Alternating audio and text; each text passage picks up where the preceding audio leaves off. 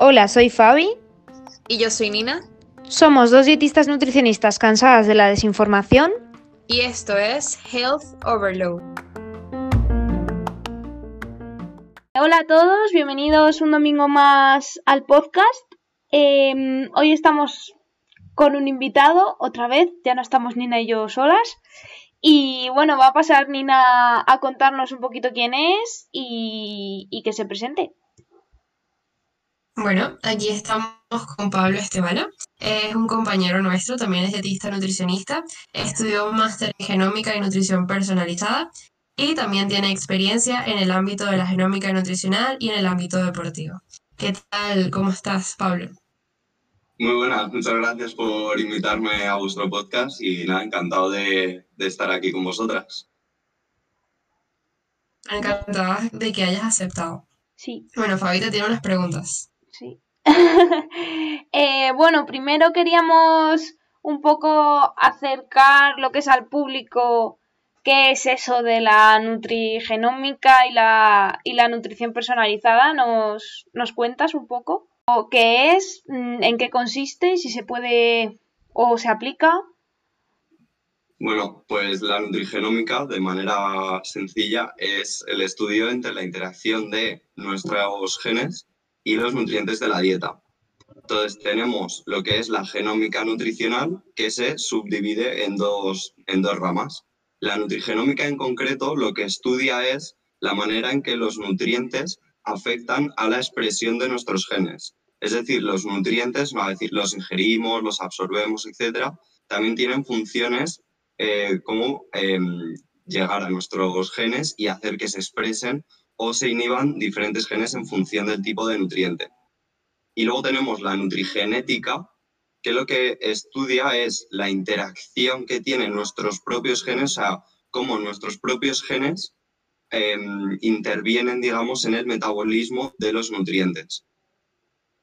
Entonces, de esta manera, por ejemplo, los test genéticos se centran en ver qué genética tenemos y cómo sería nuestro metabolismo cuando ingerimos los diferentes nutrientes. Y la parte de nutrigenómica es cómo esos nutrientes afectan a la expresión de nuestros, de nuestros genes.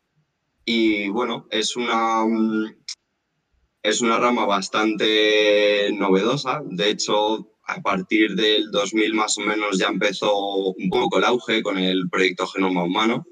Y actualmente, aunque es una rama muy novedosa, como he dicho, eh, ya empieza a utilizarse. Cada vez hay más test genéticos disponibles y aunque son todavía un poco caros, porque siguen siendo todavía caros y no, no, está, no sería disponible para todo el mundo, digamos, pues ya se empiezan a utilizar y, y bueno, poco a poco pues se van, se van estableciendo algunos, algunas pautas o algunos hechos que realmente son relevantes a nivel poblacional. Muy bien, qué interesante. ¿Y cómo descubriste que esta área de nutrición te gustaba? ¿O cómo decidiste estudiar este campo de, de la nutrición? Pues todo esto empezó en la carrera cuando, bueno, en alguna asignatura que nos daban alguna pincelada de, de la genética, que también es importante tenerla en cuenta, pero realmente no profundizaban en, en ello. Y recuerdo más o menos por tercero de carrera que me, regalaron un libro que se llama La nueva ciencia del bienestar de José María Ordovás, que es un poco uno de los, de los grandes investigadores de, de, de la nutrigenómica y la, y la, nutrigenética. Y nada, fue leer el libro y la verdad es que me, me encantó porque da respuesta algunos, algunos temas que a lo mejor de manera, cómo se aplica actualmente la, la medicina, la nutrición, pues no consigues explicar el resultado en ciertas personas. Es decir, hay personas que a lo mejor eh, con una dieta para bajar el colesterol, pues, eh, pues la media, la media de la población sí, sí consigue reducir el, los niveles de colesterol. Sin embargo, hay algunas personas que incluso con estas pautas no, no consiguen bajar el colesterol, sino que incluso llegan a subirlo un poco. Entonces, estas diferencias inter, interindividuales, lo que, lo que se está haciendo es ver si a nivel genético existe alguna predisposición para que esas personas, eh, pues, digamos que mm, les afecte de una manera totalmente diferente al resto de, de la población. Entonces, con este estudio genético, lo que, lo que se pretende es ver si hay algún polimorfismo, si hay algún cambio en la secuencia del ADN que haga que esta persona responda de una manera distinta al resto de, de la población. Y esto sería lo que, bueno, realmente lo que más te ha llamado la atención de la nutrigenética, nutrigenómica, eh, el tema de que haya tantas diferencias o, te llama más la atención la otra parte? O sea, ¿qué, ¿qué, es lo que más te llama la atención? ¿La nutrigenética o la nutrigenómica? ¿Cómo podemos cambiar, entre comillas, nuestros genes con la alimentación o al revés? ¿Cómo mmm, nuestros genes influyen en lo que deberíamos o no comer? Pues no sabría decirte si quedarme con una u otra, porque realmente las dos se complementan. Con la nutrigenética, sí es verdad que podemos saber si una persona, pues conocer si es hiperrespondedora o, o hiporrespondedora a un tratamiento o a lo mejor una dieta alta en grasas, una dieta baja en grasas. Pero también es verdad que si nos quedamos solamente con esto, una vez damos las pautas para que una persona eh, mejore su, mejore su salud o se trate alguna patología, conociendo también la nutrigenómica, podemos conocer de qué manera eh, los nutrientes estarán afectando a sus genes. Entonces, quizás ahora mismo a, nivel de investigación puede, son, interesantes ambas, pero quizás conocer realmente a nivel poblacional cómo interaccionan los diferentes nutrientes a nivel genético es más interesante pero con la nutrigenética sí se pueden ver, eh, digamos, estas personas que no responden a un tratamiento convencional. Entonces yo creo que ahora mismo mmm, quizás mmm, me suscitó más interés el conocer por qué hay ciertas personas que con un tratamiento convencional que se ha estudiado, que, que sirve para algún, para algún campo determinado, para algún aspecto determinado, por qué hay personas que no responden a ese tratamiento. Y entonces esto es lo que a mí, a mí más, más me ha llamado la atención y poder conocer realmente de estas personas que dicen, no, es que engordo por, por genética o es que tengo eh, colesterol alto por genética. Pues de esta manera realmente conocemos si es de manera genética o no. Entonces es algo que, bueno, me parece interesante sobre todo para esta parte de la población que, que no responde a, tratamientos convencionales interesante que se pueda indagar más allá de, del aspecto fisiológico y que a nivel genético sepamos si realmente nos afecta un alimento u otro. Y bueno, quería preguntarte si a día de hoy se aplica en el ámbito clínico o si en España ya se ve, eh, es común la nutrición personalizada. Pues realmente ahora mismo no, no se está explicando de manera generalizada, pero sí es verdad que cada vez hay más empresas que, que, ofrecen los test genéticos y cada vez hay más evidencia. Poco a poco se van viendo más grupos de investigación, empiezan a sacar test genéticos propios y, y bueno, poco a poco se empieza a integrar. Pero realmente ahora mismo, como también es un, un aspecto que es caro hacer un, un test genético, hace unos años era impensable hacer un test genético y tenerlo disponible para, para quien pueda permitírselo y actualmente ya sí. Lo que pasa es que no todas las personas no se pueden hacer cribados genéticos eh, a toda la población porque realmente todavía es, es costoso. Ok. Y bueno, una pregunta extra que se me ocurrió ahorita, que por ejemplo, cuando mm, tú tienes una predisposición genética a algo, o sea, ya te haces este test y lo sabes, ¿hay forma de corregir eso mediante la alimentación? O sea, por ejemplo, si no respondes, o sea, tienes tendencia a un colesterol alto, como has comentado, ¿hay alguna forma de abordarlo mediante la dieta? Sí, o ya se sabe que... que... Se está estudiando y hay algunas, algunas relaciones, por ejemplo, el gen FTO, que está muy relacionado también con niveles de, saciedad de una persona, es un gen que está, bueno, que el polimorfismo, digamos, polimorfismo, para quien no lo sepa, es una, mm, eh, digamos, un cambio a nivel de secuencia del ADN que está presente en más del 1% de la población y que puede producir que tengamos cierta predisposición a responder más a un tratamiento o menos en base a ese gen. no sé si ha quedado muy claro. Digamos, o sea, es el cambio en la secuencia del ADN. Todos tenemos los mismos genes, pero dentro de ese gen podemos tener alguna letra, algún, algún digamos, eh, de las cuatro letras que componen este ADN, si una de estas letras cambia por otra y entonces ese gen produce una proteína diferente, misma función, pero diferente, mayor o menor afinidad. Entonces, esto lo que hace es que, mm, que, bueno, que respondamos de manera diferente. Ahora bien, podemos tener cierta predisposición que, por ejemplo, en el gen FTO que he comentado, tenemos una predisposición a no tener tanta saciedad como el resto de personas, por ejemplo. Pues en, estudio, en diferentes estudios se ha comprobado que aunque tengas mayor predisposición, si hay una buena educación nutricional y se le informa al paciente de, la situación, se hace una buena educación, no solo alimentaria, también a nivel de, eh, de la salud del sueño, también de actividad física. Cuando aunas todo, se ha visto que esta predisposición, aunque tengas mayor predisposición, realmente se, se puede comparar al resto de la población.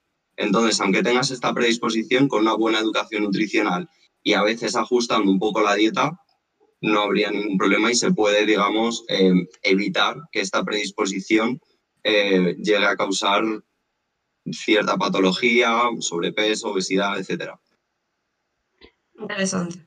Claro, eso te iba a decir que muchas veces, o sea, que sería una especie de arma de doble filo porque, o sea, evidentemente si va acompañada de un profesional de la nutrición em, y, te educa, etcétera, etcétera, no va a pasar, pero que muchas veces, pues yo que sé, imagínate que se hicieran los test genéticos mm, random. Ah, vale, es mi genética, ya está, me relajo, ya sé que no tengo el control y, y paso.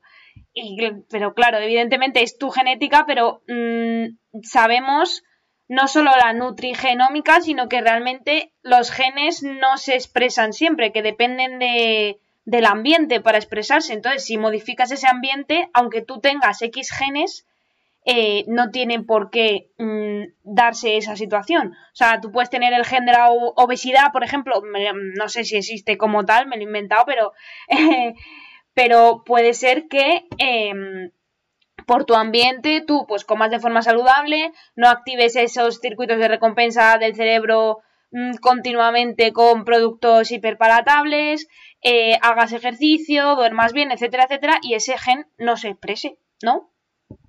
Exacto. Al final lo que mm, lo bueno de, de los test genéticos es que puedes conocer esa predisposición, pero realmente una persona de a pie que le llegue un test genético y le diga, pues tienes más predisposición a tener sobrepeso, obesidad o más predisposición a tener antojos por el dulce, por ejemplo, o predisposición a lo que sea.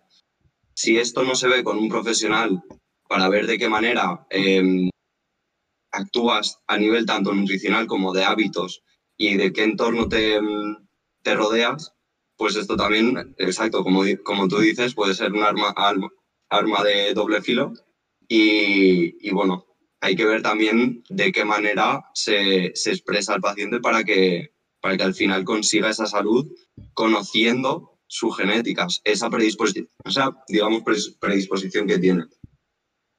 Me gusta que el abordaje sea integral, o sea, como que esa parte que dices de que el profesional tome en cuenta este test y que desde diferentes puntos de vista traten de mejorar al paciente, me, llama la atención, que tome en cuenta el sueño, que tome en cuenta los hábitos de vida, el ejercicio, que creo que deberíamos aplicarlo en todo tipo de consultas, porque al final nuestros hábitos son los que nos, nos afectan de todas formas. Exacto, al final es una herramienta más que tenemos para personalizar aún más todavía toda la parte de hábitos alimentarios, eh, tus hábitos generales y, y bueno, novedosa que puede dar muchos datos, pero que también, si no se utiliza bien, pues puede llegar a, ser ese arma de doble filo y, hacer que ciertas personas a lo mejor eh, dejen de cuidar realmente la dieta o dejen de cuidar ciertos aspectos de, su vida y esto puede ocasionar ciertos problemas. Claro, que no debe servir de justificación. Exacto. Justo. Em, y Vale, mm, ¿qué información se puede obtener de este tipo de estudios? O sea, em, porque encontramos, yo que sé, que por la calle te venden test de intolerancia o test de no sé qué o test de no sé cuántos. Entonces, ¿cómo podemos diferenciar si un test genético es de verdad un test genético, si es fiable, eh, qué cosas se puede medir y qué no, y, cómo identificar a alguien que pues nos intenta, entre comillas, eh, estafar con esto. Es un tema complejo, pero bueno, yo más o menos por, la experiencia que tengo y, las diferentes empresas que he visto que, que tienen el test genético, diría que si una persona te vende te dice, con este test genético sabrás qué alimentos comer y qué no comer. Si, si te dice que un alimento concreto no lo vas a poder comer, la calabaza sí, pero el brócoli no, pero todas estas cosas realmente no tienen una base científica. Los test genéticos lo que nos aportan es esta predisposición a metabolizar nutrientes, no al metabolizar, no porque venga de un alimento, vamos a metabolizarlo de una manera totalmente distinta que otro al final los nutrientes tienen su estructura básica y van a realizar em, sus diferentes acciones. Entonces, para ver si un test genético es realmente bueno o no, lo primero, saber qué gente hay detrás de ese test genético. Si son profesionales, si son genetistas, si son nutricionistas o biólogos especializados en genética, que lo han estudiado y que conocen bien cuáles son los polimorfismos, si hay evidencia o no. Y luego, aparte de esto, cuando te vendan el test genético, si hay una persona especializada también que te va a dar, eh, que te va a decir pues cuáles han sido este test genético. Entonces es importante conocer si la gente que hay detrás, si tiene también sus sellos de calidad. Que yo, por ejemplo, conozco algunos, hay test genéticos, por ejemplo, en Estados Unidos, que están avalados por la FDA entonces, que estén avalados, que tengan sus auditorías y sus sellos de calidad, pues esto también hace que, te dé cierta seguridad de que no han cogido un test genético, lo han eh, copiado a otra empresa y lo está vendiendo gente que no esté especializada en el tema. Y luego, en relación a qué, qué cosas podemos conocer con un test genético, pues realmente eh, podemos conocer qué es lo que mejor te viene eh, a nivel de metabolismo de hidratos de carbono, de lípidos, de proteínas. Establece, digamos, si tienes un mejor metabolismo de, los lípidos, por ejemplo, que, de hidratos de carbono, pues te puede guiar a que tú a lo mejor tengas una alimentación eh, un poco más alta en hidratos de carbono o un poco más alta en lípidos. Esto obviamente tiene que estar ajustado a cada persona. A un deportista pues tendrá su, su contexto, tendrá sus necesidades pero dentro de estas necesidades del deportista habrá deportistas, futbolistas que jueguen de delanteros, que, necesiten X cantidad de hidratos de carbono, pero una vez conociendo el test genético se puede modificar y entonces habrá algunos que a lo mejor les venga mejor una dieta un poco más alta en hidratos de carbono y a otros a lo mejor un poco más alta en, grasas, por ejemplo. Entonces, dentro del contexto de cada persona, te puede guiar y decir, vale, pues a ti te te puede venir mejor, por ejemplo, una dieta un poco más alta en grasas, más alta en hidratos, etc. Aparte, también podemos conocer predisposición em, a la actividad física en el sentido de si nos viene mejor o si nuestro cuerpo tiene una mejor, está más predispuesto a tener ejercicios de alta intensidad o de baja intensidad. ¿Esto cómo se ve? Sobre todo en genes que están relacionados con la producción de fibras musculares, si tenemos una mayor predisposición a tener fibras musculares lentas, pues entonces con el test genético podemos saber que nos vienen mejor ejercicios de, eh, de actividad menos intensa. Esto no quiere decir que no podamos hacer actividades de alta intensidad, sino que nuestro cuerpo, por genética, está como más preparado a realizar este tipo de ejercicios. Esto también eh, pautado con un entrenador y coger y decir, vale, ¿cuál es el objetivo y qué es lo que mejor me viene? También teniendo en cuenta nuestra, nuestra genética. Y luego, por último, algo que también me parece muy interesante es nuestro comportamiento alimentario. No todos tenemos eh, la misma sensibilidad a notar ciertos sabores, el sabor amargo, el sabor dulce. Entonces, ya cada vez hay más información de ciertos genes que, digamos, regulan mm, esta sensibilidad que tenemos. Conociendo nuestra sensibilidad a diferentes sabores, también podemos incidir en una mayor educación alimentaria, por ejemplo, a nivel eh, de alimentos dulces, por ejemplo. Que hay personas que dicen, bueno, me estoy quitando el azúcar, pero estoy incluyendo edulcorantes. Pues a, lo mejor hay personas que tienen una predisposición a notar eh, menos estos edulcorantes y como notan menos el sabor dulce, necesitan echarse más cantidad de edulcorantes. Y esto a la larga también a nivel de, mm, de educación alimentaria, de conocer realmente que la alimentación eh, sea saludable y que no echemos, digamos, ciertos ingredientes de más, pues también es importante. Luego conocer eh, a nivel, por ejemplo, de, recompensa. Hay personas con mayor predisposición a tener mayores niveles de dopamina al incluir en su alimentación ciertos alimentos, por ejemplo, alimentos dulces. Entonces, conociendo esta predisposición, podemos hacer con mayor hincapié en, la educación alimentaria de, pacientes que tengan mayor predisposición a tomar ciertos alimentos y, de esta manera pues incidir más en controlar qué es lo que una persona le puede costar más corregir de su alimentación. Entonces es como mucha información y, bueno, también se tiene que ir adecuando al, contexto de, de, cada persona pero bueno, cada vez hay más estudios, se inciden más en ciertos genes y, bueno, me parece que es algo bastante interesante que aunque al principio, o sea, nosotros podemos saber eh, si nos gustan más unos alimentos u otros, pero conociendo esta genética, nuestra genética podemos conocernos como aún más y decir, vale, a nivel genético tengo mayor predisposición a comer alimentos dulces, vale, ¿qué puedo hacer? Pues ahí ya estaría educación alimentaria con, con el nutricionista, con la persona que, que, nos esté llevando, con el profesional, y de esta manera, pues sería como conocernos un poco más con, bueno, en base al test genético. Muy bien. ¿Y hay alguna persona en concreto a la que se, que se lo recomienden? o, te lo, ¿O lo recomiendes tú? O sea, como una patología o un perfil. Sí, es verdad que se está estudiando mucho a nivel de mm, predisposición de diabetes, predisposición de obesidad, de muchas patologías. Lo que ocurre es que ahora como tampoco no es una herramienta que sea barata, pues yo en principio se le recomendaría a toda la gente que quiera conocerse un poco más, que tenga, mm, eh, que tenga eh, suficiente dinero para poder permitírselo yo, yo creo que es algo, yo por ejemplo tengo mi test genético y ha habido cosas que realmente me han ayudado a conocerme más y a ser más consciente de que tengo que incidir más, por ejemplo, en saciedad. Mis niveles de, de grelina, por ejemplo, de hambre, son normales. Pero en cambio sale que mis niveles de, de sensación de saciedad eh, los tengo un poco disminuidos. O sea, me cuesta más notarme saciado. Digo, es que estoy súper lleno. Entonces, yo conociendo que a mí me cuesta más saciarme, pues puedo llegar a un punto de decir, vale, voy a actuar de esta manera, voy a comer más despacio. Voy, cuando ya me note que no tengo hambre, voy a parar porque sé que ese es el momento en el que me voy a quedar a gusto y que cinco minutos después o diez minutos después, mi cuerpo me va a decir, estás perfecto, no comas más. Entonces, hay como cosillas así que están bien.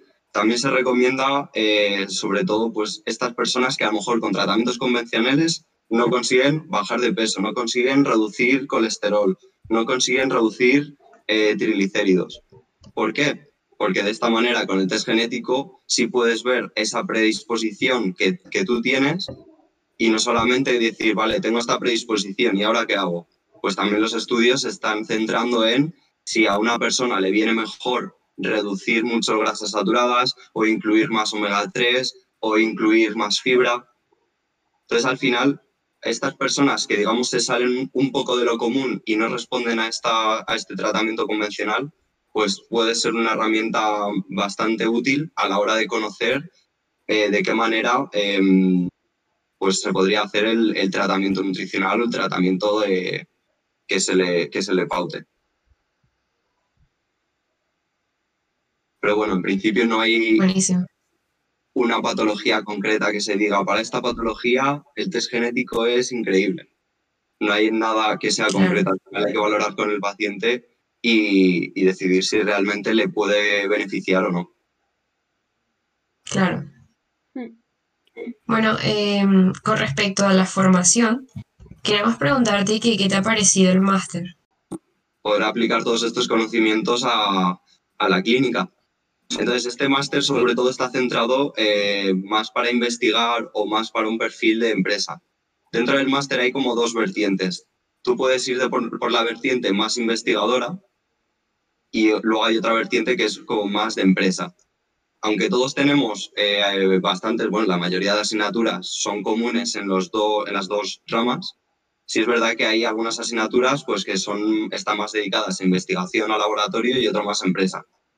Entonces, yo este máster lo recomiendo sobre todo si te gusta la parte de nutrigenómica, está súper bien, pero si realmente lo único que quieres es aplicarlo en clínica, a lo mejor este máster no es del todo adecuado porque se centra un poco más en investigación. Eh, yo creo que sobre nutrigenómica, nutrigenética ya hemos hablado bastante. Eh, si alguien tuviese, ¿nos podrías contar un poco la experiencia de, bueno, porque no, no has dicho dónde estás viviendo, ¿no? Eh, has, cambiado de, ciudad, de ambiente, de todo. Em, que, no sé, ¿qué tal, qué tal el cambio? Em, ¿Cómo lo has vivido? ¿Por qué decidiste irte allí? Cuéntanos un poco. Bueno, pues eh, como he dicho, me, gusta mucho la investigación y en un futuro me gustaría hacer también el doctorado. Entonces, mis requisitos, digamos, para buscar un máster que me habilite para poder hacer el doctorado, pues tenía que ser un máster oficial. Y, y, bueno, como la parte de nutrigenómica, nutrición personalizada me gustaba mucho, pues eh, vi que, que se impartía este máster de nutrigenómica y nutrición personalizada aquí en Mallorca entonces decidí, decidí venirme a realizar el, el máster. Y la verdad es que fue un cambio brutal porque, mm, pues nada, yo estaba acostumbrado a vivir en casa, que yo soy de Madrid, y, y bueno, de no, de no salir, digamos, de mi zona de confort y también el hecho de salir, de empezar a buscar un poco la vida, de seguir estudiando, pero también estar con, con, las tareas de casa, que al final cuando estás, por ejemplo, en periodo de estudios y periodo de exámenes y tienes que estudiar mucho, pues... Y en ese sentido, cuando estás en época de exámenes, pues también tu familia un poco que te, como que te ayuda. Aquí, al estar mm, yo solo, tengo que hacerlo todo, entonces como que tengo que organizarme mucho mejor. Y esto también me ha servido para salir de mi zona de confort, para buscarme un poco más la vida, para no ser a lo mejor tan ignorante de, la vida, de decir, oye, es que esto sí está muy bien que estudies, está muy bien que, te formes, pero hay otras tareas ahí atrás. Hay que lavar la ropa, hacer la compra, hacer un poco todo. Y, bueno, también me ha servido mucho para espabilarme.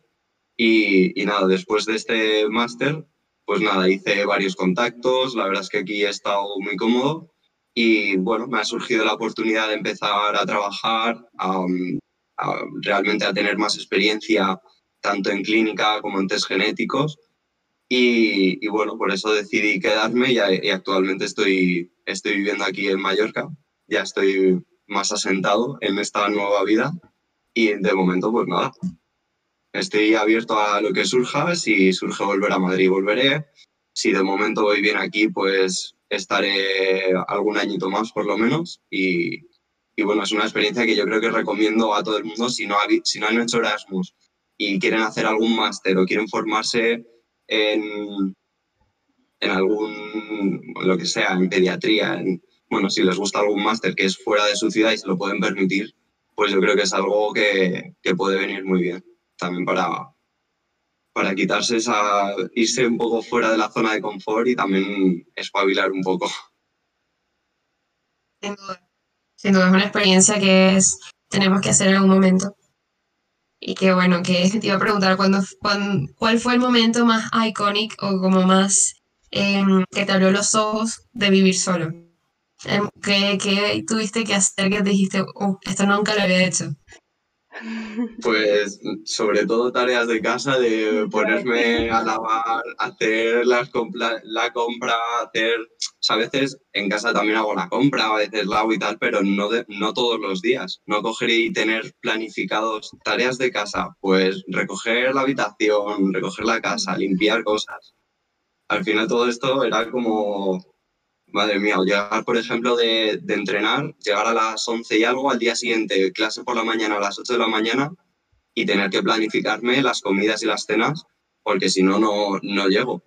No llegaba. Entonces, verme en algunos momentos al principio sí es verdad que me costó un poco de, pues eso, ser, ser principiante y, y no tener las cosas más o menos bien, eh, bien organizadas y recordarme a lo mejor a las 12, la 1 de la mañana, pues cosas así que, me, que me, han, me han hecho espabilar un poco en este sentido.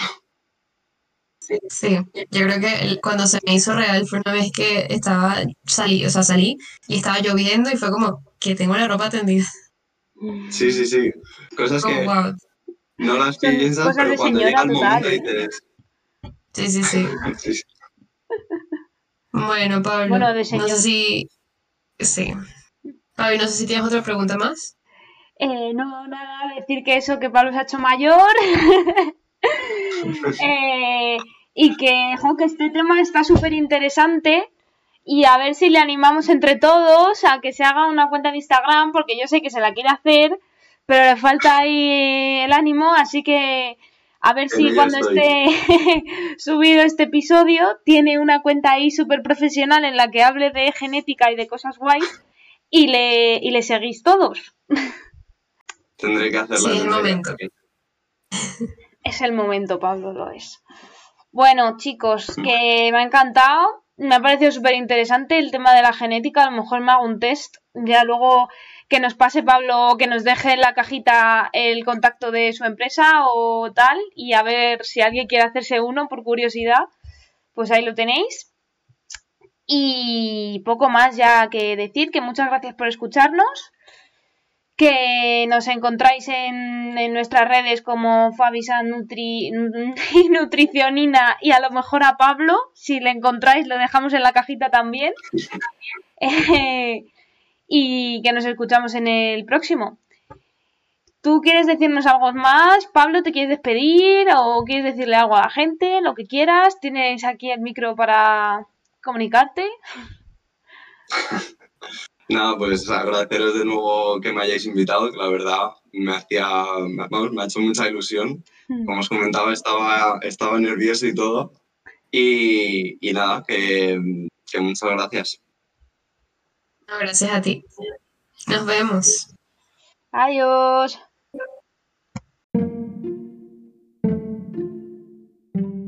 Gracias por escucharnos. Esperamos que te haya gustado. Puedes encontrarnos en nuestras redes sociales, arroba nutricionina en Instagram. y a mí en Instagram como Fabisanz Nutri. Y nada, nos vemos en el próximo. Adiós.